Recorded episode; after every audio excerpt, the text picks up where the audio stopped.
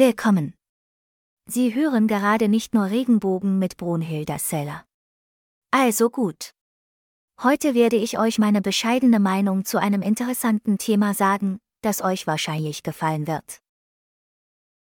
In der Stadt Yucatán de Zaragoza an der Landenge von Tehuantepec im südlichen mexikanischen Bundesstaat Oaxaca gibt es eine lokale Legende, die in etwa so lautet: San Vicente Ferrer, der Schutzpatron von Yucatán, hatte drei Säcke mit Samen dabei, die in der ganzen Welt verteilt werden sollten.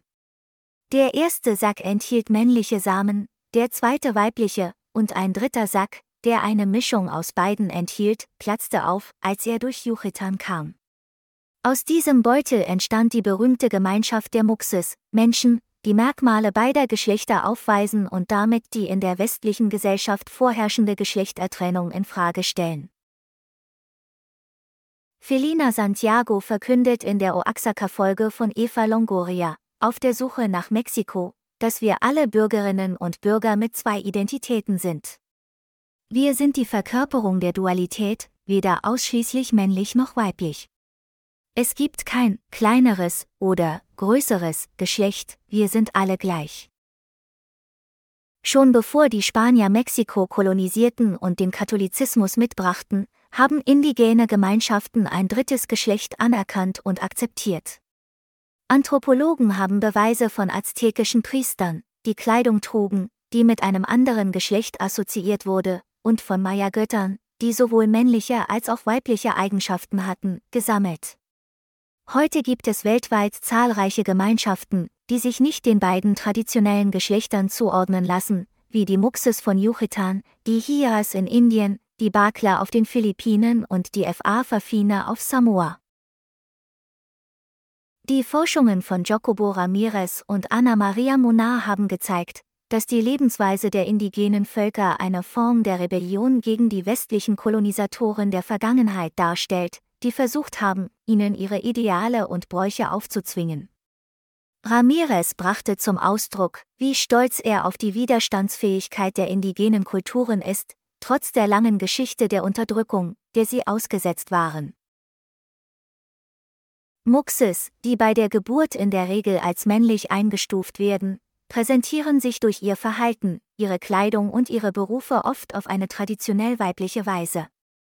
Viele von ihnen haben sich auf Stickerei und Kunsthandwerk spezialisiert oder sind Händler auf den Märkten, die das Rückgrat der Wirtschaft bilden.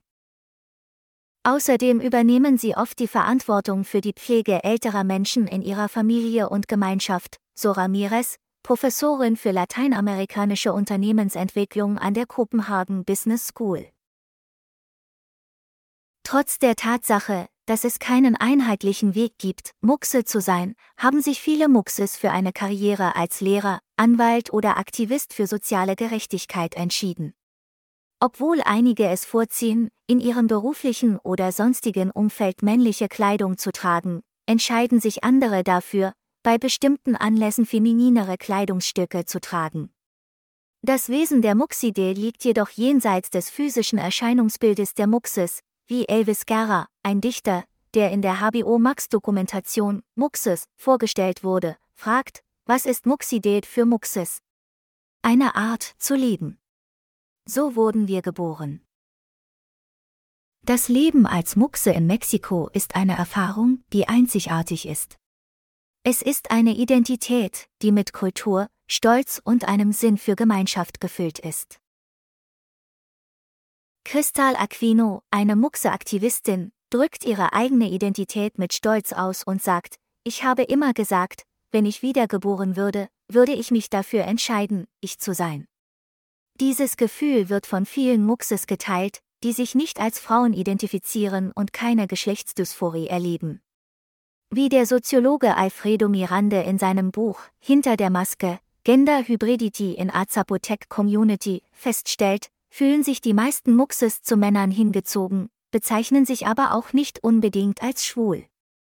Vielmehr sind sie eine soziale und geschlechtliche Kategorie, die fest in der indigenen zapotekischen Kultur verwurzelt ist.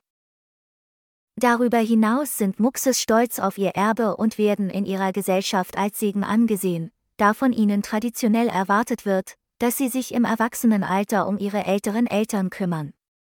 Die zapotekische Sprache erkennt dies sogar an, da sie weder ein grammatikalisches Geschlecht noch eine Form für alle Menschen hat. In dem Maße, wie sich die Definition der Muxe in der jüngeren Generation, die der Hormontherapie gegenüber aufgeschlossener ist, weiterentwickelt, wächst auch der Respekt und die Akzeptanz für diese besondere Identität. Trotz großer Fortschritte sehen sich Muxes in Mexiko in ihrem täglichen Leben noch immer mit einer Reihe von Hindernissen konfrontiert.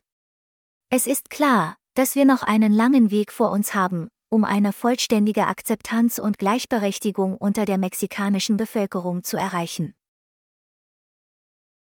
Obwohl die Muxes von Yucatan, Mexiko, und der umliegenden Landenge von Tevantepec in der zapotekischen Gesellschaft im Allgemeinen akzeptiert sind, sind sie weit davon entfernt, ein Paradies für Queers zu sein.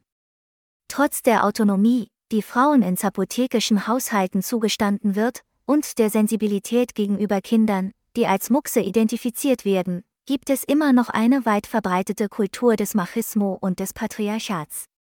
Viele Muxes werden zu Hause abgelehnt und ausgegrenzt, und auch am Arbeitsplatz und im Bildungssystem sind sie vor Diskriminierung und körperlicher Gewalt nicht gefeit. Kristall, die in dem Dokumentarfilm Muxes porträtiert wird, erinnert sich, dass ihr Vater ihr befohlen hatte, das Haus zu verlassen, nachdem er Fotos von ihr in einem Kleid und beim Küssen eines Mannes gesehen hatte. Christals Mutter und Großmutter weigerten sich jedoch, dies zuzulassen, und schickten stattdessen ihren Vater weg. Kristal bemerkte, dass die Tapferkeit ihrer Mutter in dieser Situation bemerkenswert war. In den letzten Jahren wurden Programme und Initiativen zum Schutz der Rechte von Müttern ins Leben gerufen, aber es gibt noch viel zu tun. Das Bewusstsein muss weiter geschärft werden, um die volle Gleichberechtigung und Akzeptanz der Muxes zu erreichen und sicherzustellen, dass sie ein wichtiger und geschätzter Teil der mexikanischen Kultur bleiben. Heute ist der Kampf um die Akzeptanz und Anerkennung der Muxes noch immer nicht beendet. Wie Rafa Fernandez de Castro 2015 für Fusion berichtete, gibt es innerhalb der Gemeinschaft viele Diskussionen und Meinungsverschiedenheiten darüber, was es bedeutet, Muxe zu sein. Ist es etwas, das bei der Geburt festgelegt wird, oder etwas, das durch die Umwelt geformt wird? Ist es notwendig, zapotekische Wurzeln zu haben, um Muxe zu sein? Ändert sich durch eine Geschlechtsumwandlung etwas? Es stellt sich auch die Frage, wie sich die Globalisierung auf die Muxe-Identität auswirken könnte. Trotz der Misshandlung von LGBTQ-Gemeinschaften auf der ganzen Welt sind die Muxe ein Beispiel dafür, wie eine Vielfalt von Geschlechtern und Identitäten in Harmonie existieren kann. Ramirez sagte, dass die Muxes daran erinnern, dass es keine einheitliche Art und Weise gibt, die Geschlechtsidentität auszudrücken, und dass Normen und Vorschriften in Bezug auf das Geschlecht in Frage gestellt und angepasst werden können. Ich hoffe, mein Podcast gefällt Ihnen.